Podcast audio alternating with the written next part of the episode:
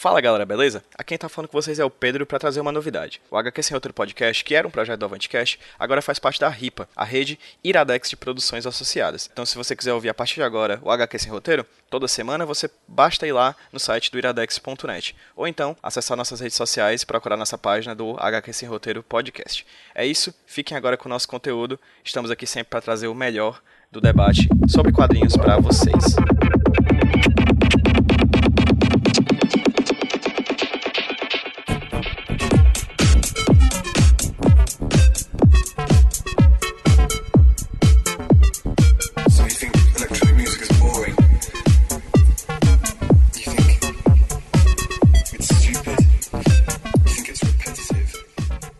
Fala galera, beleza? Quem tá falando com vocês é o Pedro do Avantcast, trazendo para vocês mais um podcast aqui da casa, mais um HQ Sem Roteiro podcast.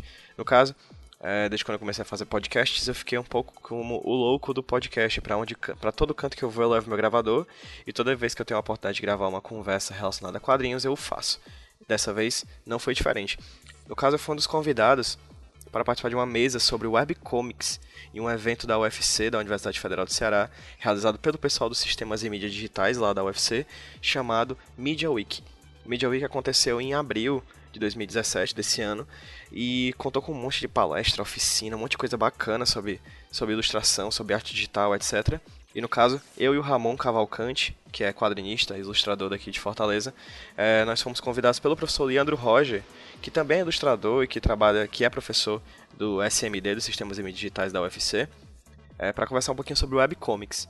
Então foi um papo muito bacana que aconteceu lá na UFC, foi quase duas horas de conversa. No caso, vocês vão ver uma versão, vocês vão ver uma versão editada do papo. No caso, o áudio vai estar um pouquinho estranho porque eu coloquei o gravador em cima da mesa e acabou pegando muito som ambiente, mas acho que o resultado final ficou muito, muito legal. É, espero que vocês curtam essa conversa. Na verdade, não é como se vocês não é como se as pessoas estivessem lá, quem está ouvindo a gente estivesse lá, porque ocasionalmente vai ter perguntas da plateia que não vai dar para ouvir e coisas desse tipo, mas eu vou tentar editar da melhor maneira possível para você conseguir ouvir o máximo de conteúdo bacana que a gente conseguiu passar para quem estava lá no dia, na, no Media Week, certo? No post desse podcast você vai ter acesso às redes sociais do Ramon Cavalcante, para vocês verem o trabalho que ele faz relacionado a quadrinhos e ilustração. Certo? Também vai ter todos os links para o Media Week, para vocês ficarem cientes de, qual, de quando vai acontecer o próximo evento e ver fotos, registros do evento que aconteceu agora em abril. Aí, ah, só para não esquecer, gostaria de agradecer enormemente ao Ramon, que participou comigo desse bate-papo. É sempre muito massa conversar sobre quadrinhos com ele.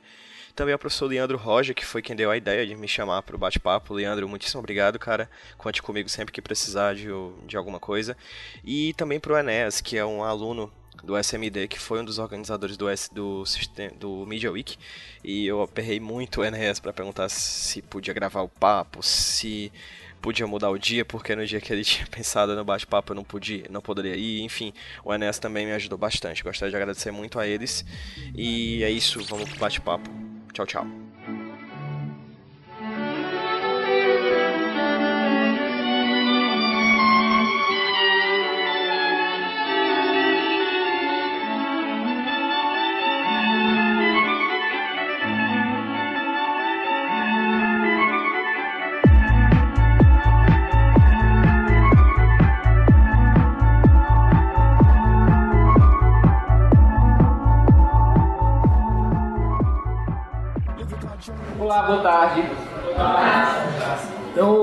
Gente vai falar sobre webcomics. Estou aqui com os convidados PJ Brandão.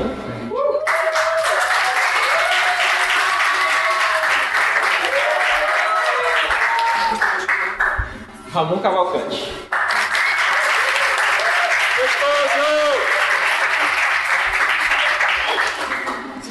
É...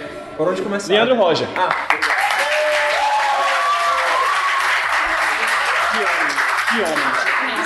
pegar meu nome. a ideia é ser um bate-papo, né? Quem estava aqui na palestra anterior, a ideia é a gente ter mais ou menos essa mesma, esse mesmo ritmo, assim. Então vocês podem fazer perguntas à vontade. E eu acho que antes vocês podem falar um pouquinho, né? Quem somos, quem somos nós? É, vocês podem falar sobre vocês e Começa? o trabalho de vocês com quadrinhos. E o que vocês acham dessa parada? Hã? Eu começo, vai. Vai. Gente, boa tarde. É, eu sou Pedro Brandão, mas assino meus trabalhos como Pedro PJ Brandão. É, eu sou formado em, em, comunicação social com habilitação em publicidade e propaganda na Universidade Federal do Ceará, ali no, no Benfica, vocês conhecem, né? É, fui aluno da oficina de quadrinhos, projeto de extensão da, da UFC em 2009.1, fui, fui monitor em 2009.2, fui bolsista de 2010 dois, ao final de 2011 e desde 2011 para cá eu sou professor de roteiro lá da oficina de quadrinhos da UFC e desde 2014 ou 13, acho que 14, eu sou professor de roteiro também no percurso formativo em quadrinhos da Escola Porto Acima das Artes aqui em Fortaleza. É, eu sou formado em publicidade, como eu falei, com monografia sobre quadrinhos. Eu estudei o silêncio na linguagem dos quadrinhos. E atualmente sou mestrando na, no, no, no curso de pós-graduação em comunicação da UFC. É, Leandro também foi, foi se formou esse ano, né? Tu... Finalzinho do ano passado. Finalzinho do ano passado, inclusive com o mesmo orientador, né? Nós somos orientados pelo professor Ricardo Jorge, que também é professor da oficina de quadrinhos. E atualmente estudo a linguagem, é, o, na verdade o tema principal da minha, do, meu, do meu projeto é hibridismo entre quadrinhos e fotografia. Estou né? mais na linha 1 do, do mestrado em comunicação. É isso, além disso, eu sou, também sou, sou roteirista de quadrinhos, não estou roteirista de quadrinhos, dei uma pausa assim, fiz um ano sabático assim nas produções, até porque não dá tempo, né? Mestrada é uma coisa que toma muito tempo, eu não sou tipo o Leandro que faz mestrado, desenha, é casado e faz vídeos tocando violão pra internet. Gostaria eu de ser, mas Vamos lá, vamos tentar, vamos tentar. É, e também faço parte de um grupo chamado Avantcast, que realiza eventos mensais aqui em Fortaleza sobre quadrinhos, né? O Smash é o mais conhecido e a gente tem um clube de quadrinho também, acho que alguns de vocês já... Alguns de vocês já fizeram, inclusive, a oficina de quadrinhos, né? A Vitória tá aqui. Quem fez a oficina de quadrinhos aqui? Paulo, JP, massa. É, quem quiser, faça. É um projeto muito bom, vale muito a pena. É um projeto que eu digo que sempre salvou minha vida. Assim. E se salvou minha vida é porque a oficina de quadrinhos ela retornou depois de um hiato, eu devo tudo a esse rapaz aqui que foi um dos que trouxe de volta a oficina de quadrinhos, então se apresenta aí, Ramon, pessoal. É, eu sou um pouco mais velho, né? PJ e vocês. É... Eu sou quadrinista. É, eu faço muitas coisas na vida, às vezes ao mesmo tempo, às vezes não, né? Mas é, é a grande coisa que eu acho que é a coisa que mais me arrebatou na vida, é fazer quadrinhos mesmo. E eu estudei comunicação também na UFC, jornalismo. Não me formei, abandonei faltando três disciplinas, você sabia disso? Sabia. É, mas passei sete anos lá dentro, fiz muitos opcionais, foi ótimo. E estudei também artes visuais no IFCE, audiovisual na Vila das Artes e outras coisas fora da universidade. É, e aí eu acho que a, a, primeira grande coisa, que inclusive foi a primeira coisa que impulsionou minha produção, foi entrar para um grupo que reabriu a oficina de quadrinhos, né? O Daniel, o Daniel foi embora, né? Já foi. A oficina de quadrinhos foi fundada em 85 é, e fechou em 2000. E foi o primeiro espaço de formação para quadrinhos aqui. A galera das antigas, todo mundo passou lá por dentro em algum momento. Em 2000, as obras do Metrofol derrubaram a sala, que era da oficina de quadrinhos, e a galera também estava cansada e amargurada e, e quase completamente dispersou o grupo. Na verdade, depois a gente descobriu que eles continuavam se reunindo e tal, criaram até um site, o Garagem Hermética, né? Uhum.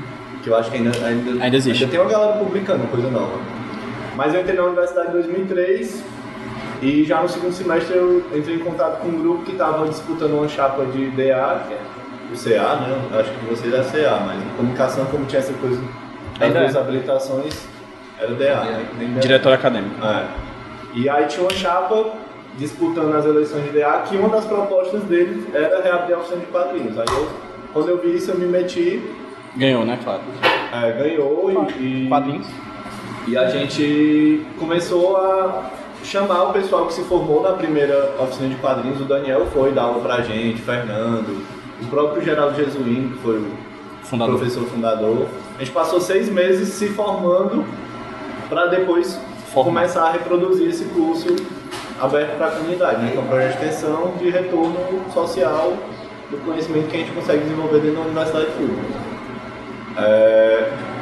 E na verdade eu acho que eu dei a minha primeira aula de quadrinhos antes de publicar realmente o meu primeiro quadrinho. Assim, foi uma coisa que eu sempre li, sempre desenhei, mas a minha produção era muito enganchada para terminar. É até hoje, né? Eu tenho mais que o triplo de projetos inacabados em relação aos projetos que eu publiquei, né? E os que eu publiquei não estão mais no ar. é, mas aí em 2004 a gente começou esse movimento da oficina.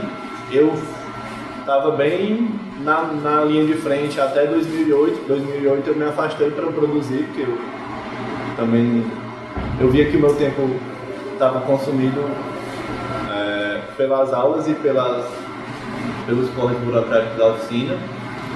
É, e aí eu comecei a produzir mesmo. Em 2008 foi onde eu comecei a, a fazer minhas histórias.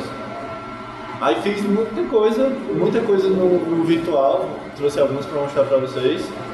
Só que aí depois eu comecei a me meter em umas, coisas maiores, né? Eu acho que a maior de todas que interessa, talvez a gente conversar aqui, é a Cosmic, que foi um serviço de streaming que eu com mais quatro sócios criamos no fim de 2000 e... não, no começo de 2015 e encerramos antes do meio de 2016. É, mas foi uma experiência bem punk aqui. Vale a pena falar de algumas coisas. Só diferente do, do Ramon, que já produziu muita coisa em, é, digital, e do Leandro, que estudou sobre isso no mestrado, eu sou só um leitor de quadrinhos. Assim, eu não, não senhor. produzi aqueles nove quadros, quadros ali, a gente, é, tá. a gente pode falar. Mas assim, eu, eu sou muito mais um entusiasta e leitor, né? Mas assim, quando você começa a ler muita coisa, você começa a dizer que você é pesquisador, né? Porque você tem que trazer as pilhas de quadrinho para casa, você tem que dizer para a mãe que tá, né, fazendo a coisa ali, né? Tipo, tá no quadrinho de novo, tô estudando. Estudando, é diferente. Né? Mas então, a gente tem que dar essa esse norte também para para nossa leitura, né? E aí acabo acabei virando pesquisador por causa da leitura também. É, com certeza. É, eu acho que falar de quadrinhos digitais é impossível sem falar de quadrinhos tradicionais Exatamente. também. Né? Então, assim, é uma coisa é o desdobramento da outra eu sofri bastante lá no, no mestrado, né? Para quem não sabe, lá no, eu terminei o mestrado em comunicação também, mesmo que o PJ está lá agora. É, e meu orientador era o Ricardo Jorge e ele e a gente estava pesquisando quadrinhos digitais, né? E aí a minha pesquisa foi no rumo assim da questão da linguagem, né, dos quadrinhos digitais. Então, até que ponto fazer quadrinhos no meio digital é a mesma coisa de fazer no tradicional ou não? É completamente diferente. Quais são os pontos em comum, quais são os pontos, né, diferentes e tal. E aí, assim, eu tive que fazer um, um, uma busca mesmo por toda essa coisa da história, de onde vieram os quadrinhos, né? A partir de que ponto uhum. surgiram os quadrinhos e, e, como é que houve depois a migração para o digital, mas antes de tudo, esse surgimento. Uhum. É, o, uma coisa que a gente tem que ter em mente é que uma linguagem ela não nasce. Eu particularmente acredito que uma linguagem não nasce. O cinema não nasceu em 1895, quando os irmãos Lumière tacaram o dedo lá no botão de ligar do cinematógrafo no, no porão, num porão em Paris. Assim. O cinema não nasceu ali, né? Ele desenvolveu-se. É, esse é um, é um ponto, né? A, a, dificuldade de dizer que onde o quadrinho nasceu é porque, diferente do cinema, que tem um aparato tecnológico que, que, que, seja, que pode servir. Alguém ficou muito irritado por causa do que eu acabei de dizer. É, enfim, diferente do cinema que tem esse aparato tecnológico que é que pode ser visto como o, o, o início da, da, linguagem, que eu particularmente não acho que seja o início. O cinema vem desde a fotografia, a fotografia vem desde a pintura, e aí vem nessa loucura que é o fluxo temporal anterior a ele. O quadrinho não nasce. Né? Se você for ver, todas as vezes em que alguém diz que alguém fez o primeiro quadrinho, é puramente uma decisão política. Certo? Se você for perguntar para um, estadunidense, um americano, qual o primeiro quadrinho que foi feito, eles vão dizer que foi o primeiro, o Menino Amarelo em 1895. Né? Se você disser que perguntar para um brasileiro que pesquisa, ele vai dizer que foi o Angelo Agostino, italiano erradicado brasileiro, que fez quadrinhos 30 anos antes do Menino Amarelo lá nos Estados Unidos. Se você perguntar para o japonês, ele vai dizer que foi o Hokusai Manga, bem antes do, do, do Menino Amarelo, se você perguntar para um suíço, ele vai dizer que foi o Topfer. E assim, eles sucessivamente. Hoje ele vai, vai torres de Trajano. É, se você. É, é, Trajano em 103 depois de Cristo, a tapeçaria de Baiô em 1500. Então, assim, a gente tem, é, na, na, inclusive, quem quiser saber mais sobre história do quadrinho, eu recomendo fortemente o livro chamado Imageria que é de um, um editor, pesquisador de quadrinhos chamado Rogério de Campos, que é o fundador da editora Veneta, que lançou esse Imagerias, que é um apanhado de mais ou menos, segundo ele, 500 anos da história do quadrinho.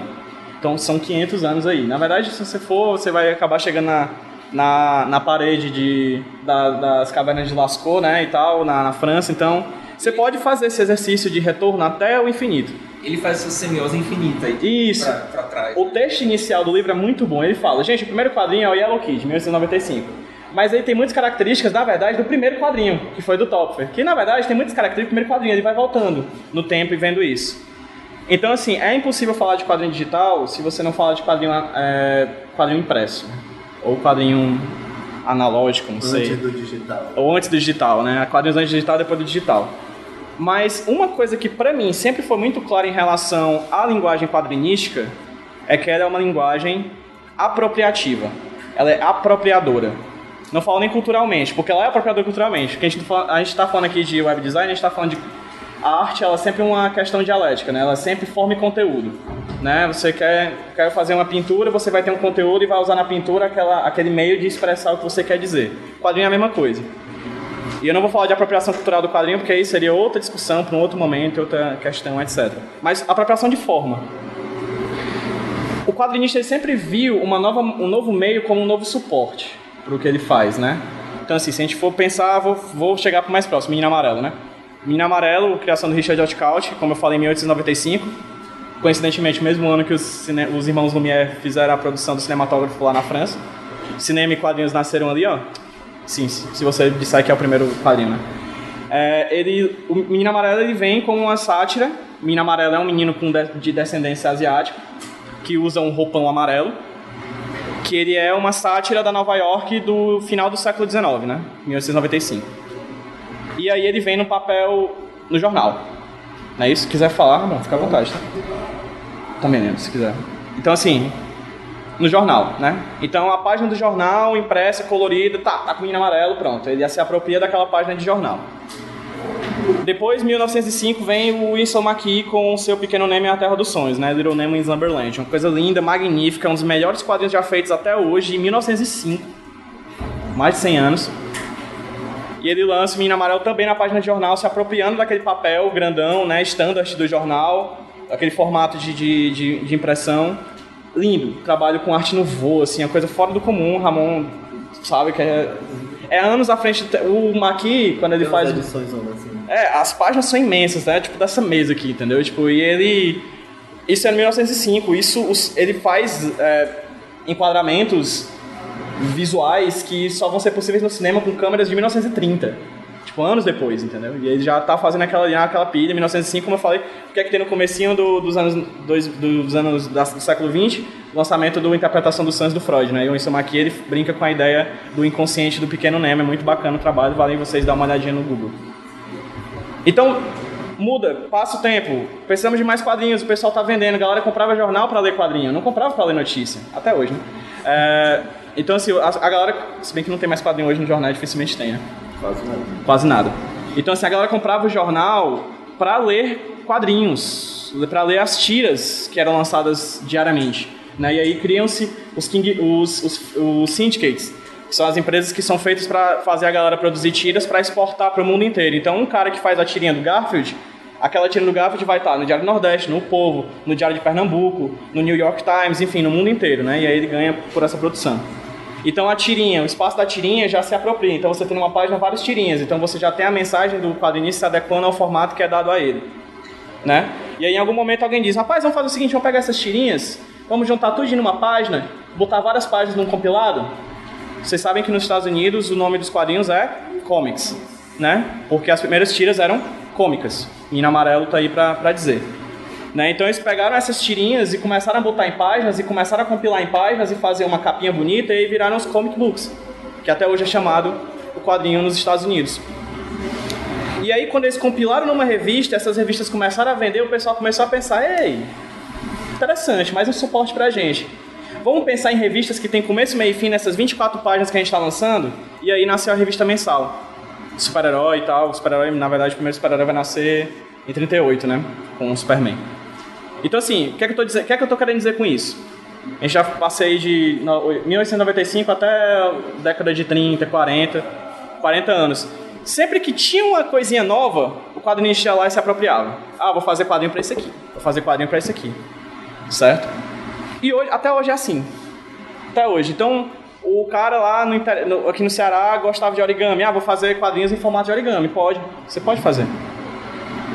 Quadrinho é uma linguagem apropriativa, como eu falei, profunda, é, é muito, com muitas possibilidades de aplicação e barata.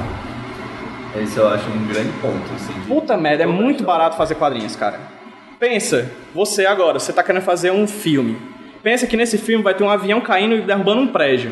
Pensa quanto você vai gastar para fazer isso em filme. Pensa quanto você vai gastar para fazer isso com, com papel e caneta. Papel e lápis. Mesma coisa que você vai gastar se você quiser fazer uma história de drama entre duas pessoas no quarto. Exato. Um desenhista, um roteirista, um arte finalista, se não for tudo a mesma pessoa. É, a, mesma, a mesma tanto que você vai gastar para contar a história de uma pessoa presa numa, num quarto branco. Entendeu? Tipo, quadrinhos são uma linguagem incrível por isso tudo. Por essa possibilidade de se adequar ao seu, ao seu formato, como eu falei, desde a página de jornal até o comic book. E aí você pode falar da graphic novel lá na frente com o Eisner, né? ou mesmo da, das revistas em zine, A5, que a galera xeroca na esquina de casa, entendeu? Ou chegando até mesmo no webcomic, que a gente chega na, nesse, nesse, nesse novo século com, esse novo, com essa nova linguagem, com essa nova possibilidade, esse novo suporte. Então o quadrinho tem muito disso. Então, sei lá, o Snapchat, a galera pode fazer quadrinhos, e a galera faz quadrinhos no Snapchat, sim. Entende? Então, assim, o pensamento do quadrinista é sempre, rapaz, onde é que eu posso colocar minha arte? Claro que alguns têm preferências e outros não, mas sempre é possível adequar a linguagem do quadrinho a, uma, a, uma nova, a um novo suporte. Desde lá da página de jornal até hoje em dia com a internet. É, o, o que eu acho. Essa discussão de quando é que o quadrinho começou, ela já me cansou Nossa. há uns 15 anos. Eu tenho muito pouco interesse nela porque é você ficar querendo saber quem nasceu primeiro ou a galinha, né? Uhum. E assim, a imprensa e o Yellow Kid, sim, foram muito importantes para disseminação, para explodir essa, essa produção, para as pessoas verem que aquilo era possível, mais gente produzir, mais jornais irem pegando até que se esgaçou irem produzindo. Antes do do Yellow Kid, sim, tipo, enquanto o Angelo Agostinho estava aqui fazendo as coisas, tinha, tinha várias não. experiências, centenas de experiências, mas nenhuma tinha sido tão massiva quanto o Yellow Kid. E o Yellow Kid é, teve uma coisa de, de, de ser lançado no momento em que os Estados Unidos estavam cheios de imigrantes, que as pessoas não, não falavam bem o idioma. Então, é, assim como o quadrinho é usado até hoje em manual de, de o que fazer se o avião explodir, né? Aquela, aquilo é quadrinhos, aquela orientação simples com imagens, como é que você pega o assento flutuante e se agarra se o avião cair no mar, é, foi útil para comunicar com uma massa que não dominava o idioma. Né? E aquilo, independente da pessoa de onde ser, se ela for, sei lá, japonesa, brasileira, africana, americana, aquilo vai, ela vai entender. Sim, sim. Né? E, é, e, é, é, isso, assim. Mas, para além das qualidades narrativas do, do Yellow Kid e dos outros quadrinhos da época, a imprensa foi muito importante, porque foi um veículo novo e aí eu, eu concordo com essa progressão, né, de que foi tomando espaço. Mas a imprensa como um todo foi uma oportunidade de quem queria se publicar. É, especialmente com a disseminação de xerox, de mimeógrafo, de, de, de, de formas de reprodução impressa baratas e acessíveis. Porque aí qualquer pessoa, qualquer moleque mesmo podia desenhar aqui numa folha ir lá na Xerox, tirar 50 cópias, 10 centavos cada e sair distribuindo no bairro. Pronto, tá aí, tem, tem um, um quadrinista em potencial. A imprensa fez isso com os quadrinhos. Isso explodiu mesmo. E, e é legal pensar em caras como. É, é, o, o Will Eisner é, o, é o, é o ápice disso, mas várias obras. O Little Nemo tipo, foi um, um, louco virtuosista no desenho e na. Aquele cara podia ter se consagrado como pintor, como nas artes Mas ele escolheu ser pobre, né? Escolheu Mas ser. sempre tem esses doidos que, tipo, não, vamos aqui esgarçar um pouquinho o limite do quadrinho. O quadrinho até então era tira de comédia no preto e branco ou com cores primárias. E ele, não, vamos aqui arregaçar aqui, ver até onde vai, tensionar o limite do que é, do que é esse quadrinho, né? É, isso só acontece com, com produção em massa. Né? Eu acho que uns 8, 10 anos que, que, que eu e o PJ conversamos a primeira vez de como é que a gente resolvia os problemas dos quadrinhos daqui e tal, não sei o que. E é uma coisa que eu sempre digo que precisa de produção, precisa de, precisa de mais gente produzindo, precisa de quantidade. Né? Porque sem quantidade você não desenvolve a sua linguagem, você não, não chega em mais gente, você muita gente não vê que é possível. Então a imprensa foi esse primeiro grande boom de possibilidade para os quadrinhos. E na minha opinião, até a internet. Não a internet surgir, mas talvez esses dias de hoje, a, a, a primeira geração em que a internet já está perfeitamente é, entranhada, tipo, ninguém aqui. Eu, eu, duvido que algum de vocês lembre da vida de vocês sem internet, né? Eu lembro de quando eu acessei a primeira internet de escada quando eu tinha 15 anos, né? Isso já fazem 16 anos. É, então, assim, é, vocês já são uma geração que cresceram acostumados com a internet à disposição. E, e na minha opinião, é, a internet é essa, essa segunda, segunda grande coisa, como a imprensa, foi é, para possibilitar os quadrinhos é, se difundirem e virarem outras coisas, experimentarem outros limites. Alguém tem alguma pergunta, comentário? Eu, eu, não, eu não, nunca fui entusiasta do webcomic. Eu não sei se eu já falei isso pra vocês. Sério? Assim. Fez tanta coisa. Eu gosto, eu gosto de papel também, que nem esses nerds que estavam aqui. Deixa eu só terminar isso aqui. É, o primeiro quadrinho que eu publiquei, eu, eu passei uma semana desenhando e seis meses penando para conseguir viabilizar ele. Atrás de grana, atrás de gráfica, atrás de lugar para lançar, e que foi a AP1 na oficina de quadrinhos, né? Em 2005 eu acho que a gente lançou a primeira publicação coletiva da oficina de quadrinhos. É, e, aí, e tudo deu certo, não estou nem dizendo que, que, deu errado não, tudo deu certo, a gente conseguiu o patrocínio do BNB para imprimir, a gente conseguiu o auditório do Dragão do Mar para lançar, a gente conseguiu matéria na, nos dois jornais para divulgar o lançamento, o auditório lotou, é, foi, foi um sucesso. Só que a gente imprimiu 800 exemplares da revista, não chegou a distribuir 500, gratuitos. É, foi um trabalho de seis meses, de, não só meu, eram umas 12 pessoas envolvidas, então são seis meses de 12 pessoas, para mim isso é muita coisa hoje. É, mesmo que, sei lá, vamos ser muito otimistas, três pessoas tenham lido cada um desses é, 500 exemplares que foram distribuídos, 1.500 pessoas podem ter lido essa publicação. Isso é muito oneroso. Na época eu fiquei com essa sensação de que. De que é trabalho demais. É né? muito oneroso com uma, uma, história ruim de, de quatro páginas que eu fiz, entendeu? Porque a história era terrível, inclusive. é, e aí, sei lá, dois meses depois, apareceu um site que, que eu mandei uma história para eles, uma história de oito páginas, que eu demorei a mesma semana para produzir. A história foi vista por 8 mil pessoas, eu fui pago 500 dólares pela participação e, e era, era um site de, de novos talentos da DC, que não existe mais, o The Comics. E eu fiquei recebendo cartões postais da DC, minha mãe ficou muito orgulhosa de mim. Achou que ia dar certo esse negócio.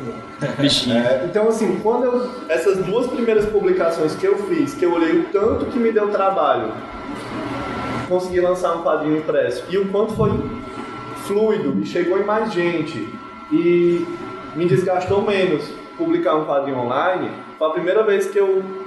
Cara, tem, tem, tem no que mexer aqui, né? E, e até hoje eu não desisti do, do quadrinho artesanal, tanto que eu imprimo coisa com serigrafia, que não faz o menor sentido, né? Mas é, todas as experiências que eu fiz com quadrinho digital me deram menos trabalho, me renderam mais frutos e chegou em mais gente do que a experiência que eu fiz para artesanal. Eu tinha uma coisa para falar, mas deixa eu perguntar aí. É, tu falou que é, quando a imprensa começou a, a, ser, a dar esse boom, ela se viu como uma nova mídia para o quadrinho, né, e o quadrinho teve que se reinventar para se adequar e ser, é, se revolucionar naquela época. Né? Hoje em dia, a internet, como tu falou também, sendo como é, essa nova revolução econômica que eu fui naquela época. É, a, a época. Como, como é que a gente pode se revolucionar para se adequar a essa nova mídia? Porque a gente, sabe que o quadrinho ele, ele é físico, ele tem um, uma linguagem como você deve passar. Como é que a gente pode é, fazer com que uma webcomic continue com essa, com essa linguagem de quadrinho, mas que tem uma coisa extra, já que ela vai ser para uma mídia mais abrangente, digamos assim. Eu não tenho essa resposta. eu tenho algumas tentativas. É, eu posso. que eu vou mostrar algumas para vocês, que foram tentativas específicas apontando para alguns cantos específicos. Continuo pegando minha cabeça nisso, mas não tenho a menor pretensão de, de conseguir apontar um caminho, assim. É, é, é totalmente campo aberto pra gente tentar o que, o que dá na telha, né? Quando eu entrei no mestrado, eu tinha a pretensão de chegar em algum tipo de conclusão. E eu desisti. eu, eu assumi a postura de, não, é cedo para dizer, é preciso de mais experimentação, é preciso de mais tempo, é uma linguagem... Volume. Volume produção. Pois é. É uma coisa nova, é uma coisa que, que realmente é um fenômeno que vai se transformando também. Né? A gente fala disso na internet, né? De ah, cara, como é que vai ser como é que a gente tem que fazer para o quadrinho para a internet para bombar e tudo mais, como é que a gente usa essa linguagem. Mas aí, se a gente for pensar na origem do quadrinho impresso, tu acha que a galera que tava fazendo quadrinhos no começo do século XX sabia para onde é que eles estavam indo? Cara, o Jerry Schuster e o, Joe, e o Caralho, Jerry Siegel e Joe Schuster. Os criadores do Superman venderam o Superman por 200 dólares. Hoje o cheque que eles assinaram vale milhões. O cheque que eles venderam por 200 dólares do Superman, hoje vale milhões. Entendeu? Tipo, e, e eles não sabiam o que eles estavam fazendo, cara. Superman não nasceu para ser o primeiro super-homem. Eles eram chamados de heróis encapuzados. O super-herói nasce bem depois. Depois que o Superman bomba, a galera... E aí, cara? Tipo, 38, né? Nove anos depois da, da, da quebra da Bolsa de Valores de Nova York a galera se matando porque tava sem grana, tava se lascando e tudo mais, a galera se suicidando porque não tinha mais nenhuma perspectiva de vida. Aí vem os heróis, né, americanos para retornar a ideia do sonho americano, que se perdeu na década de, de, de, no final da década de 20, né, no começo da década de 30. Aí vem o Flash Gordon, vem o... me ajuda, você lembra de algum? Tarzan, essa galera, tipo, do homem branco americano, e yeah, somos os poderosos, entendeu? E aí, e aí vem um doidinho de Krypton, tá ligado? Jogado assim no meio de uma. Numa, numa, em, uma, em uma cesta através do universo, um, um Moisés sci-fi, tá ligado? O Schuster e o Siegel eram judeus, né? A, a indústria americana dos quadrinhos nasce judaica, sabe? E esse Moisés sci-fi porque é isso. É, é Moisés posto na, no osso no rio, que é levado e a mãe pega e tudo mais, e aí enquanto Moisés era pego pelos pelos, pelos reis da, do Egito, o, os reis de, eram de coração, né? O, a Marta e o, e o Jonathan Kent. Então, assim, eles não estavam sabendo o que, que eles estavam fazendo, não, cara. E quando eu vejo os trabalhos do, do Ramon, e vejo os trabalhos da Cirlana, e vejo os trabalhos da Giovanna, e vejo os trabalhos dessa galera que tá fazendo essas piras no quadrinho de web, duvido muito que eles saibam o que, que eles estão fazendo. Entendeu? Eles estão querendo brincar. E era isso que a galera queria fazer. Assim, deixa eu ver assim, rapaz, isso aqui. Tu, tu, tu tava falando da coisa do Snapchat, dia desse eu eu peguei as medidas da, de tela uhum. do Snap Story, ou do Insta Stories aí, né? Tipo assim, eu não tenho nenhuma ideia, eu não tenho nada, mas falei, caralho, dá. isso aqui dá, dá samba. E você vai juntando essas ideias aí, uhum. um dia você tenta alguma coisa e, e dá certo ou não, mas assim.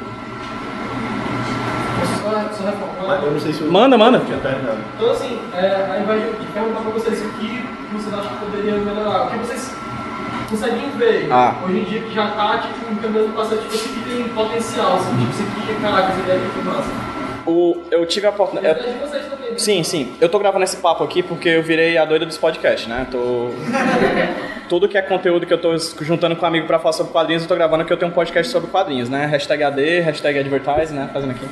Avantcast.com, que é o, site do grupo que eu faço parte, toda semana tem um podcast novo. Eu tô gravando isso aqui pra, pra tornar um podcast. Caso fique bom, espero que fique.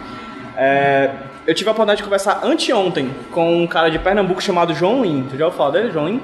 João Lin é artista gráfico, quadrinista, certo? Ele estava nesse, no momento que a gente gravou a conversa em Florianópolis, porque ele estava dando uma, uma... Florianópolis não, perdão, em Santa Catarina, uma cidade de Santa Catarina do interior. Ele estava dando uma oficina de o quadrinho nonsense, e ele tem uma oficina que se chama Vídeo Quadrinho.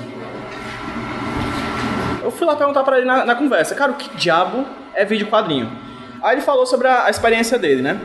Ele é um cara que gosta de desenhar, ele é um cara que gosta de fazer quadrinhos, mas ele é um cara que gosta de fazer música, ele é um cara que gosta de teatro, ele é um cara que adora ilustração, ele adora fazer vídeo, ele adora muitas coisas. Sabe? E aí, o que é que ele percebe? Antes da internet, antes do advento da internet, usando os termos dos artigos científicos da década de 2000, Antes do advento da internet, esse negócio aí que os jovens usam hoje em dia, os jovens, né? Tá na boca do povo, a internet, a rede mundial de computadores, né? Antes disso, o quadrinho estava fazendo o quadrinho dele aqui e o amigo dele, de, de, é, músico, estava tocando violão do lado. E o amigo dele, cineasta, estava com a câmera do lado aqui. Os três estavam ao mesmo canto, mas eles não conseguiam dialogar. Que, que acontece na internet?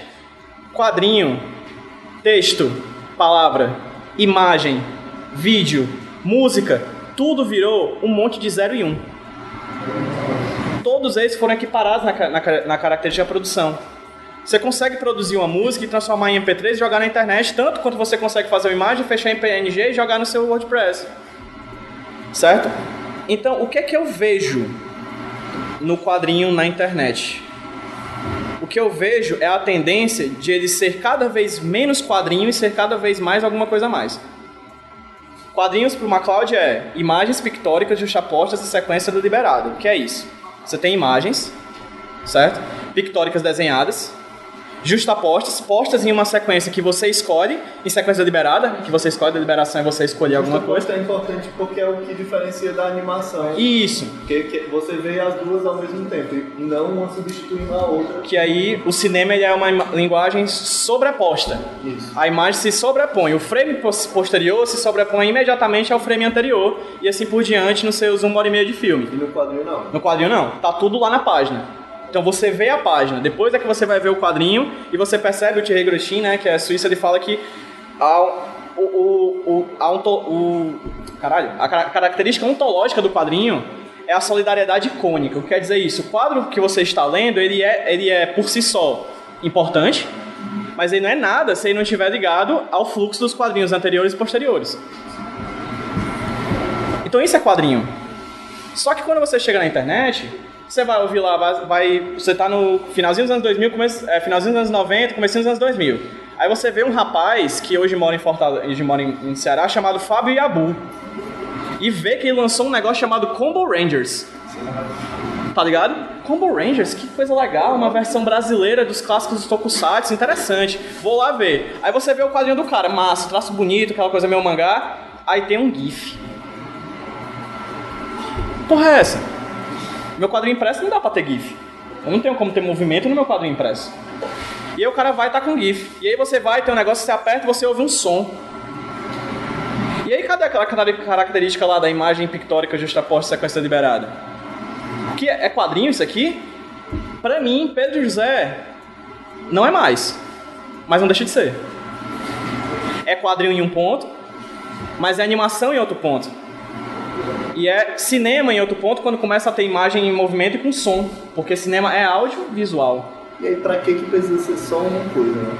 Quando eu falo às vezes assim, por exemplo, tem quadrinhos que eu leio que tem muito texto e tem imagens acompanhando o texto, e eu acho que às vezes esses quadrinhos são mais livros ilustrados do que quadrinhos. Quando eu falo isso, as pessoas dizem: ah, tu tá diminuindo, não sei o que, é, quer dizer que não é tão bom. Não, não tô dizendo nada disso. O texto pode ser incrível. Pode ser incrível, a imagem pode ser incrível. Tem uma edição inteira do Monstro do Pântano do Alan Moore que é uma página, que é uma imagem inteira e só texto. Aquilo pra mim não é quadrinho.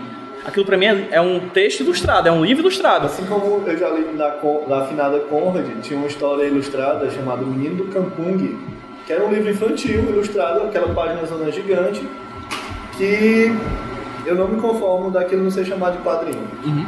Porque tinha todo o movimento, tinha toda a sequência. O timing. Tinha, tinha, inclusive, que nem precisava, na minha opinião, mas tinha elementos que, visuais que foram tradicionalmente construídos no quadrinho. Linha de movimento, fumacinha quando o menino estava se danando. É... Desculpa interromper. Não, fica à vontade. Mas é limítrofe. O, o, o, todo quadrinho que eu acho interessante, ele não, todo não, fui cruel agora. Tem muito quadrinho Caxias na linguagem que é incrível. Mas tem as, o quadrinho ele é muito tangenciável por outras linguagens. E na web, então, isso foi tipo 10 níveis acima. É tipo, a, quando eu falo, por exemplo, tem. Eu, quando eu coloco essas questões de ah, pra mim não é mais quadrinho, é um livro ilustrado, eu não estou colocando nenhum juízo de valor. Não é como, por exemplo, um quadrinho, não sei se vocês já leram, um mangá chamado Gourmet que é de um cara chamado, de uma dupla chamada Jiro Taniguchi e o Masayuki Kuzumi. Quadrinho muito bom, é o meu mangá favorito da vida, certo? É incrível. Mas ele tem uma aquelas capas que são capas que você tira, como é o nome? É luva, né? Luva. E aí na luva tem assim, uma, tem várias críticas, né? Coisa, tipo, filme extraordinário, Nova, New York Times, bom que só, sei o que, né? Aí, tipo, no, nesse gourmet, tinha uma crítica que eu quase rasgo a luva, que era assim, esse quadrinho é tão bom que parece literatura. Me doeu no âmago do meu ser. Porque, cara, isso é pôr juízo de valor. Dizer que um quadrinho é tão bom que parece literatura é pôr juízo de valor. Porra, são duas iguais diferentes, cara. Você quer fazer literatura, faça. Quer fazer quadrinho, faça. Quer fazer os dois misturados, faça. Mas são duas coisas diferentes. E um não é melhor que o outro. Você pode dizer, por exemplo, que quadrinho é mais barato que cinema. Isso é um fato. Mas eu dizer que quadrinho é melhor que cinema, pelo amor de Deus, não posso falar isso.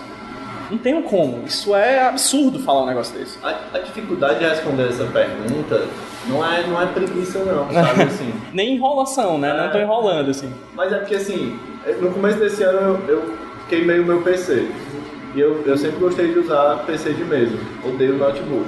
Eu não consegui comprar um PC de mesa. Porque as lojas não vendem mais. É, a gente não sabe hoje como é que a internet está sendo usada.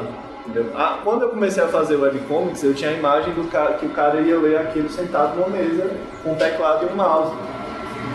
O número de pessoas que acessam a internet assim hoje em dia é baixíssimo. É celular, é smart TV, é Tablet. tablet, é, ou no máximo assim, se a pessoa for muito velha, um notebook, né? É, então assim, a gente não sabe, eu, eu não faço a mínima ideia como é que o como é que o Barafuga foi consumido no, no- nas possibilidades de celular. Ele não foi planejado para isso. Então, assim, quando eu digo que eu não tenho resposta para isso, é porque eu não, não- eu não faço a mínima ideia mesmo. É, vez ou outra eu encontro um caminho e testo. É, mas, assim, é, é um espaço muito amplo. Os testes têm uma abrangência curta, até porque eu sou péssimo em manter minhas coisas no ar, né? É, e, e- e são experimentos muito pontuais. A gente está muito no embrião disso. Alguma coisa em algum momento pode estourar que, que vai, a, a gente não vai conseguir acompanhar como é que foi o fluxo disso, né? E sei lá, tipo, eu até tive pequenos vislumbres dessas experiências, não com quadrinho, mas com ilustração, sei lá. Tinha umas ilustrações que eu postava no Facebook em 2012 que de repente uma teve 300 mil compartilhamentos. E você fica tipo, o, que é isso, né? Assim, como, é, como é que você construi um fluxo do desenho que eu fiz até isso aqui? Tipo, não é claro, é uma coisa que ainda está muito. Não dá pra planejar, né, cara? Eu, eu acho que eu podia mostrar algumas coisas. ah, Só, só pra constar, pra mim, o, o que eu vislumbro de possibilidade do quadrinho na internet é o hibridismo. É a mistura. A tendência maior de tudo, desde o começo, na verdade, desde o quadrinho na internet, é a mistura. E eu acho que a gente só tem a ganhar com isso, na verdade. Né? bota a pasta mesmo aí, Gabriel. Eu, é, eu trouxe algumas coisas aí. Eu trouxe esse. Bota esse Day of Prey aí, ó. Que é, só, é só uma imagem, que é a única coisa que eu tenho dessa primeira web HQ que eu fiz, né? O site saiu do ar eu perdi meus arquivos, isso aconteceu algumas vezes na minha vida. E essa é a única imagem que eu tenho. Esse foi o trabalho que sai pra descer. Foi, não, não parece nada com o meu trabalho, né. É, mas que foi isso. Tinha sido uma história que eu tinha feito no papel. Quando eu vi o site, foi o Daniel Brandão, inclusive, que me falou desse site. Eu mandei, eles aceitaram, eu levei um susto. Aí era uma competição mensal de 10 histórias que, de 8 páginas que a história ganhadora eles bancavam para continuar produzindo. Só que era aquelas cores de votação que eu nunca tive a menor disposição barra habilidade. Eu nem lembro, a minha ficou tipo sétimo ou oitavo, assim, mas foi massa. Tire isso aí. Tira isso aí, sai, sai. Sai, sai, sai. Teletype. Dá vida, né? É... Aí uma segunda experiência digital que eu tive foi esse Mojo aí, velho. É um PDF. Isso é um, era um site brasileiro que na verdade era Mojo Books do Ricardo, eu não sou bom de nome, não vou lembrar não. Que era a galera que adaptava uma música para um conto. Era uma coisa meio assim, se essa música fosse literatura, como ela seria? E aí eles decidiram lançar uma versão para quadrinho e foi um fiasco, na verdade. Teve umas quatro histórias. Mas eu fiz essa aí. Horrível também, não precisa mostrar. Vai passar. E aí tinha essa, essa esquizofrenia mesmo, assim, de. Tipo, foi, foi o segundo trabalho, o primeiro trabalho que eu fiz pensando no digital, e aí eu fui lá pra técnica mais arcaica que eu dominava, que era nanquim e aquarela pintando na mão, né? Foi a única coisa que eu fiz desse jeito. Porque Então é aqui. Ramon, aqui já dá pra pontuar duas coisas aqui, só pra, pra constar. É, acho que as duas maneiras que você tem de usar a internet para publicação de seus quadrinhos, uma delas é a divulgação, como tu falou, tipo, tu botar uma imagem e ter 300 mil curtidas é, de compartilhamento no Facebook, você usa a internet como suporte de divulgação. Então você pode tacar um seu PDF no, no ISU ou jogar seu PNG na sua página de Facebook. Pode. Entendeu? Você não precisa utilizar. Não é necessariamente porque tem todas as ferramentas lá para você fazer uma obra que utilize todas elas. Inclusive, é muito mais. Tem, se você quiser fazer um quadrinho que use animação, música, é, 3D, vi- é, realidade virtual. Enfim, vai ficar, vai ficar uma grande bagunça. A menos que você seja muito bom, tipo Alan Moore, que é possível. É, você pode, mas você não é necessariamente que você tem todas as ferramentas que você precisa utilizar ela. Você pode usar a internet somente para colocar seu PDF, seu PNG e vai ser massa.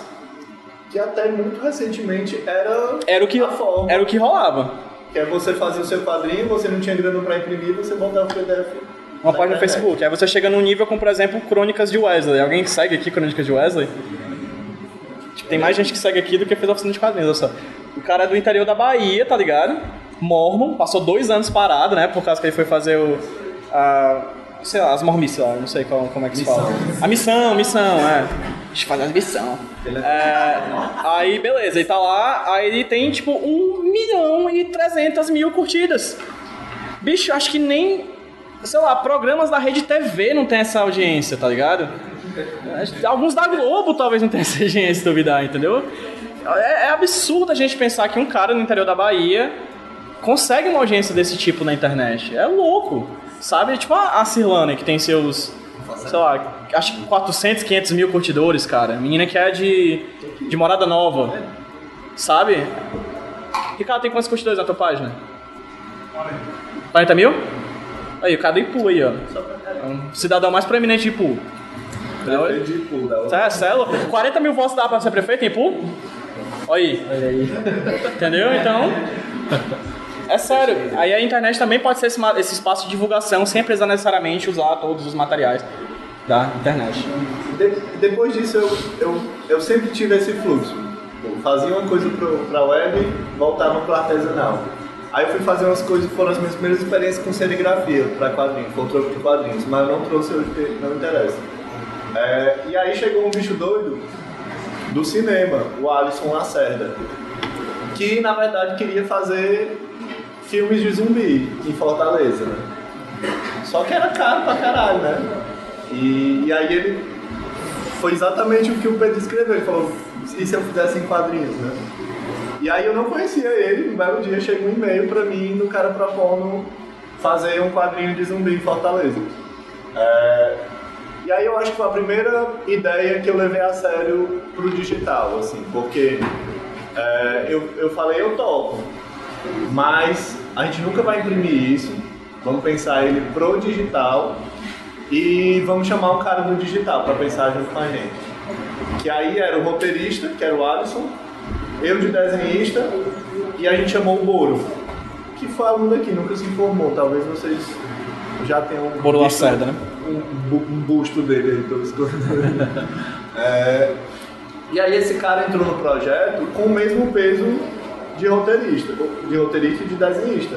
Ele interferiu na história, ele interferiu no, no tamanho dos capítulos que a gente lançava é, e diminuiu muito a audiência da história, inclusive porque ele transformou o site numa coisa meio jogo complicado, que não tinha um menuzinho claro, tipo, para ler o capítulo e tal.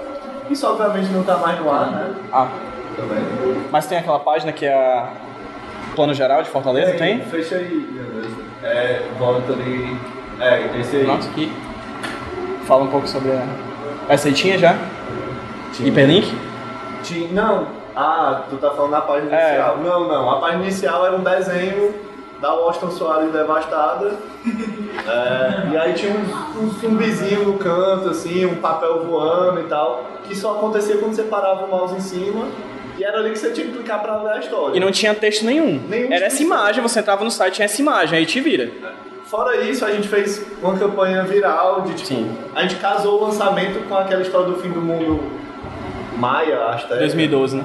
É, foi o fim de mundo, do mundo de É o mais 2012. recente, né? Porque tem, teve uns três pra cá, não foi também, mas foi. É, e aí a gente fez uma contagem regressiva no Facebook.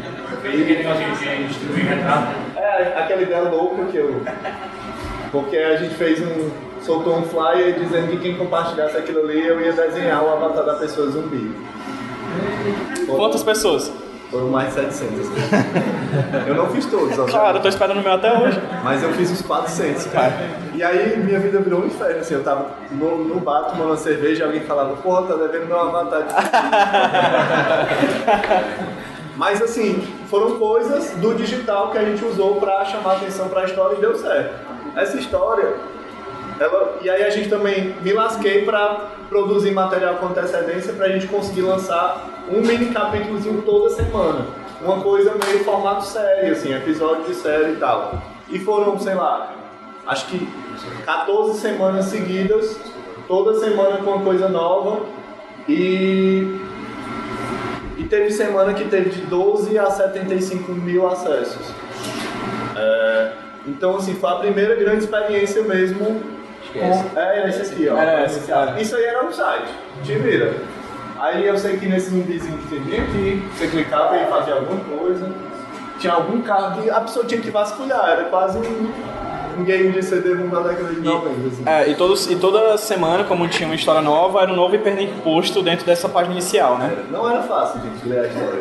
Não tinha usabilidade. Eu acho que esses 75 mil não passaram muitos. assim.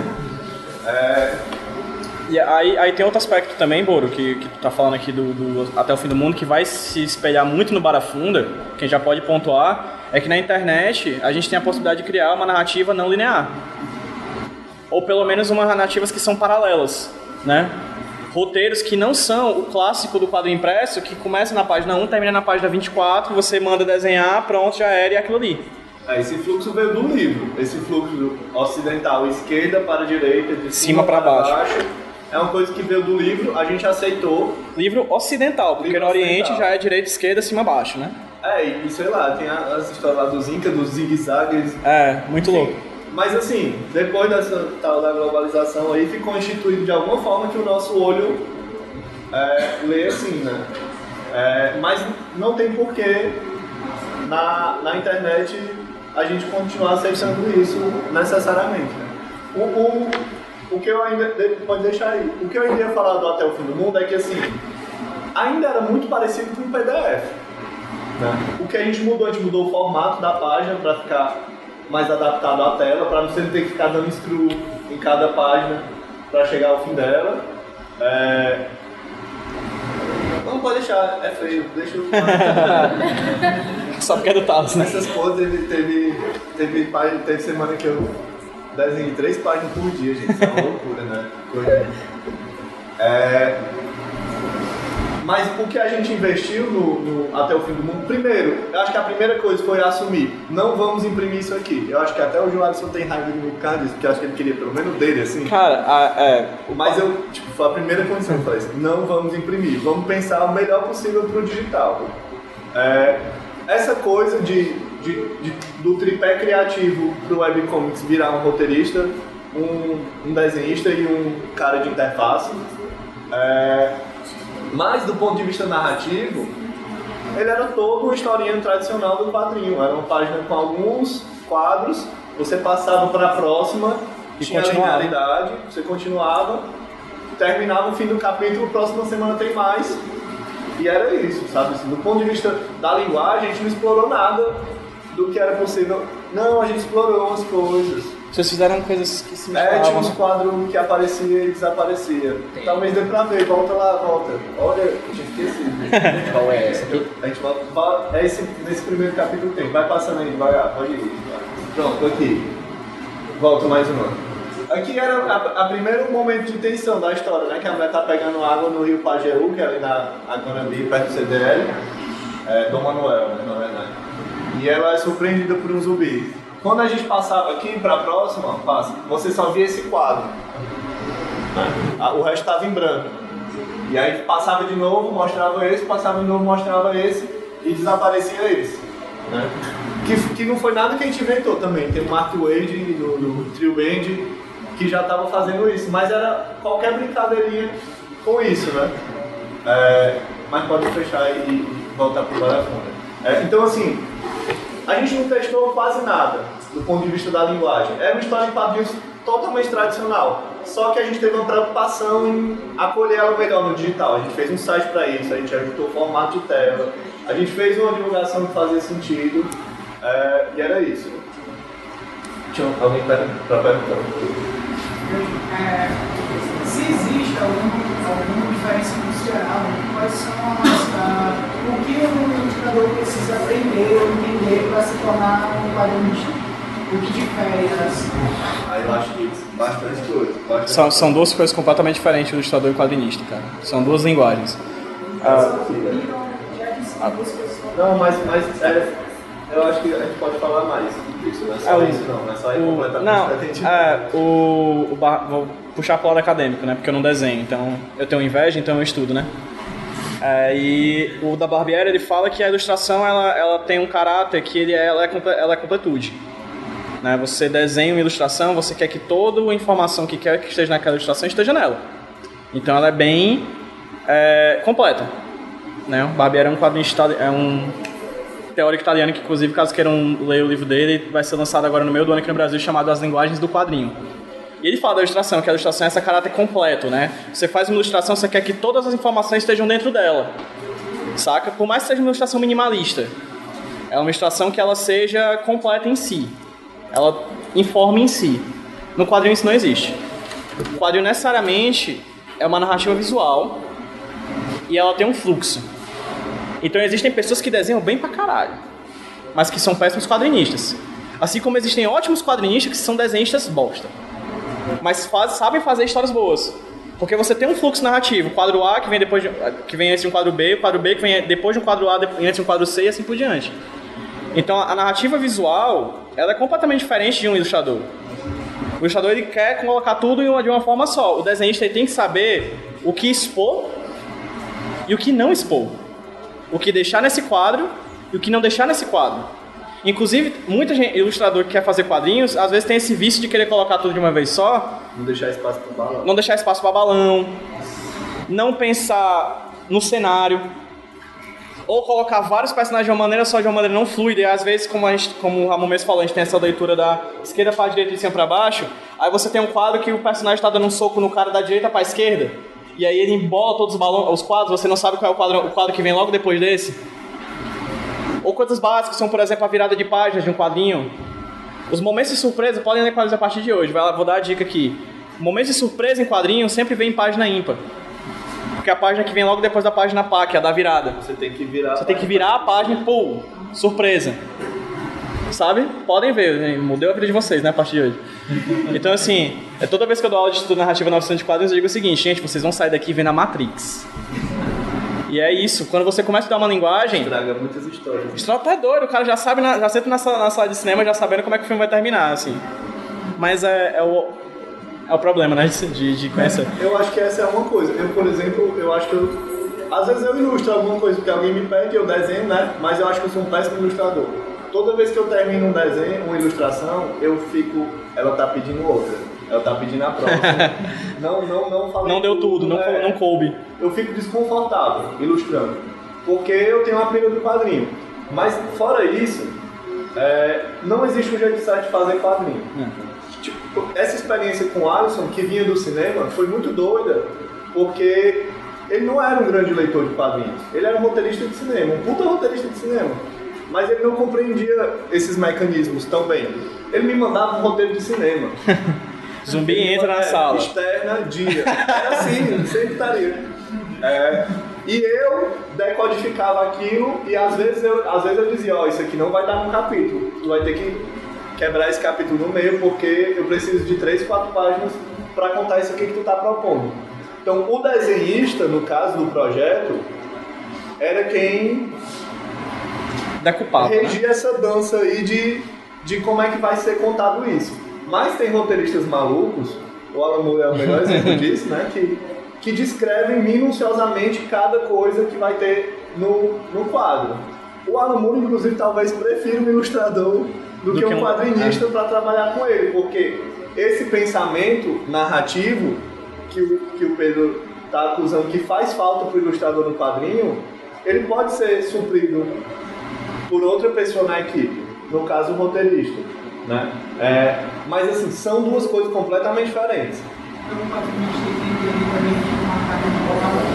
Total. Total, o ritmo é. No Barbieri, quando ele fala no, no Linguagem dos Quadrinhos, ele fala exatamente da, da similaridade do quadrinho com a música e ritmo é a questão. Né? Você tem os beats, né? Que no cinema você tem os beats, né? A personagem pega um copo d'água dramaticamente tudo mais, aí levanta, sai da sala, isso são beats, são ações que, que são dramáticas, né? Que trazem um, um grau de dramaticidade. No quadrinho é a mesma coisa. E tem, tem umas camadas que o roteirista talvez nem alcance, que, sei lá. E isso eu tô falando de quadrinho mainstream, assim, quadrinho de super-herói. Eu já li a história aquela. Como era aquela versão Max do, do Super-Homem do Batman? Era. Que era. Na, na- É o Injustice? Não, não. Dez anos pra trás. Ah, não. É... Hã? Não, não, era da Marvel, a loucura. A Marvel de alguma forma conseguiu uma permissão pra fazer uma versão da. Tem o Imperium. o- Não, tem uma história da. da, da... Como era? Poder Supremo. Era? Não importa. É, tinha uma edição inteira de 24 páginas que eram três quadros mais ou menos do mesmo tamanho. E no, no primeiro de cada página, o desenhista, o colorista, não lembro se era a mesma pessoa, usava uma paleta de cores, no segundo outra e no terceiro outra. E em paralelo à história que os balões estavam contando e que as ações dos personagens estavam contando, o cara estava contando uma história dele ali só com as cores, entendeu? Então é o ritmo, mas é, é, é pensar a coisa em sequência, é pensar é, nessa, nessa possibilidade narrativa, né? O, ó, a gente estava falando sobre o cara perguntou ali, a gente está falando que na internet você tem outros elementos, né, que você pode agregar no seu quadrinho. Mas o próprio linguagem do quadrinho é rica pra cacete, tem muita coisa no quadrinho. Você pode usar da cor, você pode usar das linhas cinéticas, você pode escolher não usar. O Watchmen talvez seja o exemplo mais clássico, que é um quadrinho que não usa onomatopeia, que é um, uma linguagem, uma coisa clássica da linguagem quadrinística. Não usa linha de movimento. Se você vê o Watchmen, o cara dá um soco, você não vê que tem aquelas linhazinhas dizendo que tem um cara dando soco. Entende? Então assim, você Eu fiz um essa- quadrinho que eu nunca publiquei, que é, que é tudo, todo som é onomatopeia. Olha aí. Tipo, É. muito. A turma da Mônica tem uma história que a, o, o fazedor de oma- onomatopeia está quebrado, então a Mônica dá, um, dá uma Sai, é. coelhada no, no, no, no cebolinha, aí sai splash. Aí eles brincam. com- Então, assim, a gente já. Assim como o cinema, assim como a administração, assim como, como o teatro, a literatura, a gente tem uma série de instrumentos para contar nossas histórias em quadrinhos, entende? Quando a gente chega no- na, na, na, na, na internet, isso se amplia monstruosamente. Aí se aí o cara só ilustra e ele não compreende, não se apropria desse recurso, ele pode fazer quadrinho, mas talvez é, não passe de uma superfície, né? É tipo assim, é, você quer aprender, sei lá, eu vou não que tenha nada a ver, mas eu quero aprender russo. Mas talvez seja mais interessante pra mim aprender uma língua que não seja russo, mas seja melhor pra aprender o russo.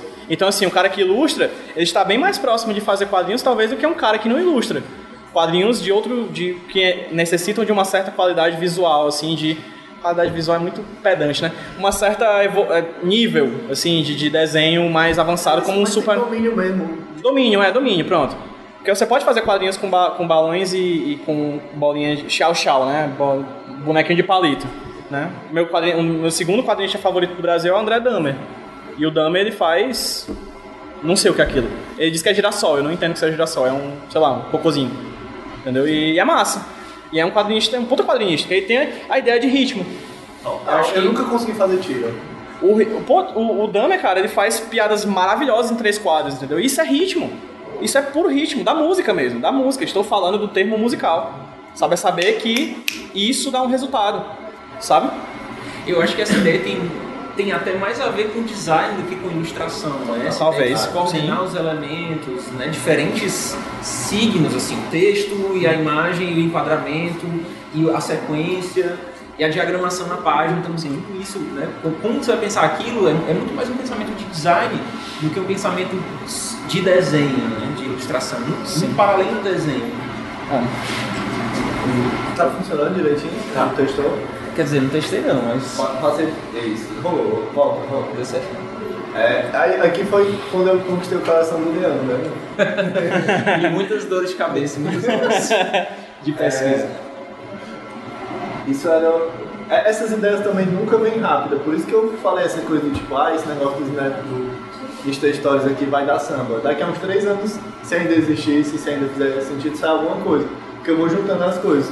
Eu, desde 2008, quando eu dava aula lá na, na, na oficina de quadrinhos ainda, eu, inclusive, eu falo que eu parei para produzir, mas eu parei porque eu comecei a me frus- me frustrar no meio das aulas, querendo falar de coisas que eu não achava um exemplo de uma história e eu queria fazer essas histórias.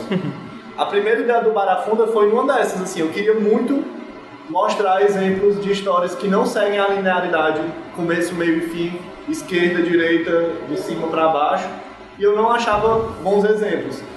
É, e aí eu, né, né, a coisa da equipe sempre é uma coisa que, que é marcante nos meus projetos para mim. Aqui eu chamei o Boro de novo para pensar o digital. Eu ocupei a função de roteirista, não desenhei nada disso, né? Que desenhou foi o Thales, que Thales Rodrigues, talvez vocês conheçam Maiara e Anabelle. Pânico nos Leval também. Pode que o Zé Walter aqui. É, eu chamei o, o Thales pra desenhar.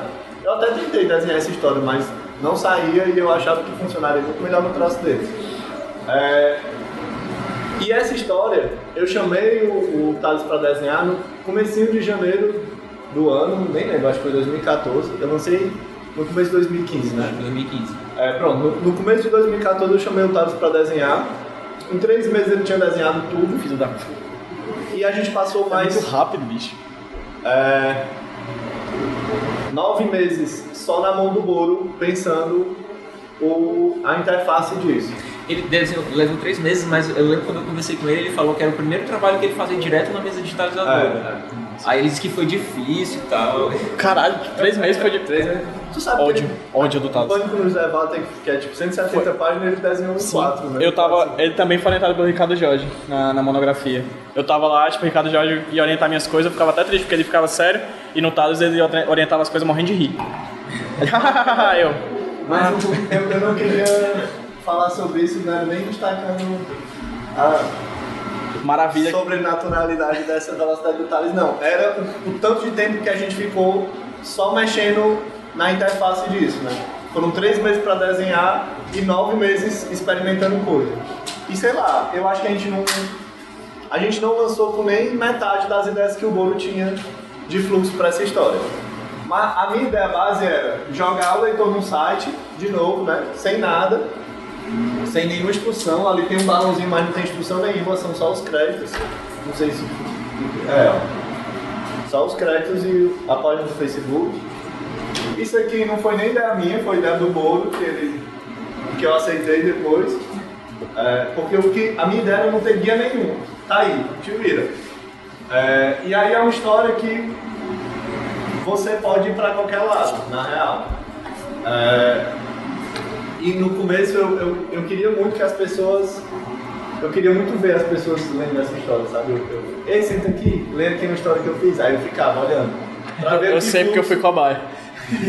Lá na Pra ver que a pessoa seguia. Normalmente a pessoa dava uma planada, passava para um lado para o outro, percebia que não tinha ordem definida e aí tentava achar o que seria o começo. Fosse voltando para aquele quadro inicial ou fosse seguir, tentando se guiar por isso aqui, né? É, Eu lembro, eu lembro, Ramon, que tu me chamou no Porto da Sema, né?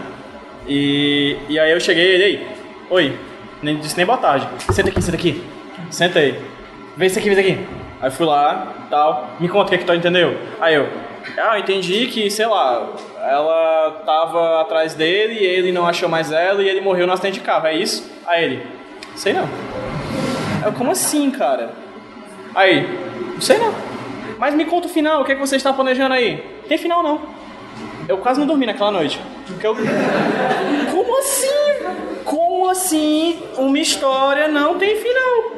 E aí é, é isso, não tem. ele ressuscitando. ó. O final é seu. Assim como o começo é seu e a translinearidade é sua. Entendeu? Mas volta, voltando pro, pro quadrinho. Tem outra versão dele ressuscitando também, né? Não, tem. E ele São tipo 30 mil possibilidades de leitura. Sério, são 30 mil. Alguém fez o cálculo. Isso se você estipular um fim, né? Se Porque. você só lê, são 25 lâminas dessas. Se você não repetir nenhuma, tem 30 mil possibilidades de leitura. Mas nada impede de você ler essa história com 30 lâminas, né? Com 40 lâminas. Ou 30 mil anos. Ou 30 mil lâminas, né? Mas era isso, você chegava aqui e era uma situação simples. Um cara tá comendo um sanduíche, entra uma menina, tá aquele primeiro plano, ela chama a atenção, ela passa, dá uma olhada e um sorriso de Mona Lisa, que a gente não sabe se ela tá mangando dele, se ela se interessou por ele. E ele fica com essa cara de panguão. E é isso. E aí, tipo, eu vou mostrar pra vocês um roteiro disso, como é que eu mandava pros meninos, né? Eu te mostrei isso. Não, mas volta pra lá. Acho que o roteiro tinha que ser publicado. É, E aí é isso. E aí passa por um lado aí qualquer Ariana. Tem uma sequência, ó. Se a pessoa já estivesse atenta, porque eu percebi depois que tinha uma falha que era. Talvez a pessoa não estivesse atenta assim que entra no site. Na verdade, isso era muito comum, né? Então, tipo, teve gente que me contou essa história de um jeito absurdo, que é tipo, ah, é um barbudo que não sabe o que quer da vida e fica com uma mulher, fica com outra e depois fica sozinho. Sendo que, tipo, ele só tá barbudo nas extremidades né? Na- nas lâminas mais, mais das pontas, né? Pronto, aí ele tá barbudo. É, porque tem um cronograma de tempo que eu pensei nisso e tal. Mas, é, pronto, tá aí, ó. A, a pessoa já chegava me contando a história do barbudo que não sabia com quem ficava e só fazia merda e tal. É, mas tem um esforço de roteiro de que todo, toda página se linke de alguma forma com as que estão subjacentes, seja indo ou seja voltando. É, e era isso, a história é só isso. Não tem nada de extraordinário, a coisa mais extraordinária que acontece é ele ser atropelado, mas ele nem morre, né? Pra, pra algumas pessoas. Rapaz, se terminar ali, ele morreu. Ele é atropelado aqui. Se terminar isso, essa for a última lâmina, ele morreu. Nessa, nessa versão ele sai do café, vai atrás dela, tá lá do outro lado da rua, ele corre e é atropelado. Muita gente parou de ler essa lâmina aí. Morreu. Acabou a história. Mas isso não tá determinado em lugar nenhum, assim. É, e essa história foi. Teve um retorno muito bom mesmo, assim. Ela foi lida em, em mais de 30 países. Como ela não tem texto, é, Tá, tá comentando com, com o Pedro. A- ela foi mais lida aqui, depois na Coreia e depois acho que na Romênia. Tipo, não faço a mínima ideia de onde é a Romênia.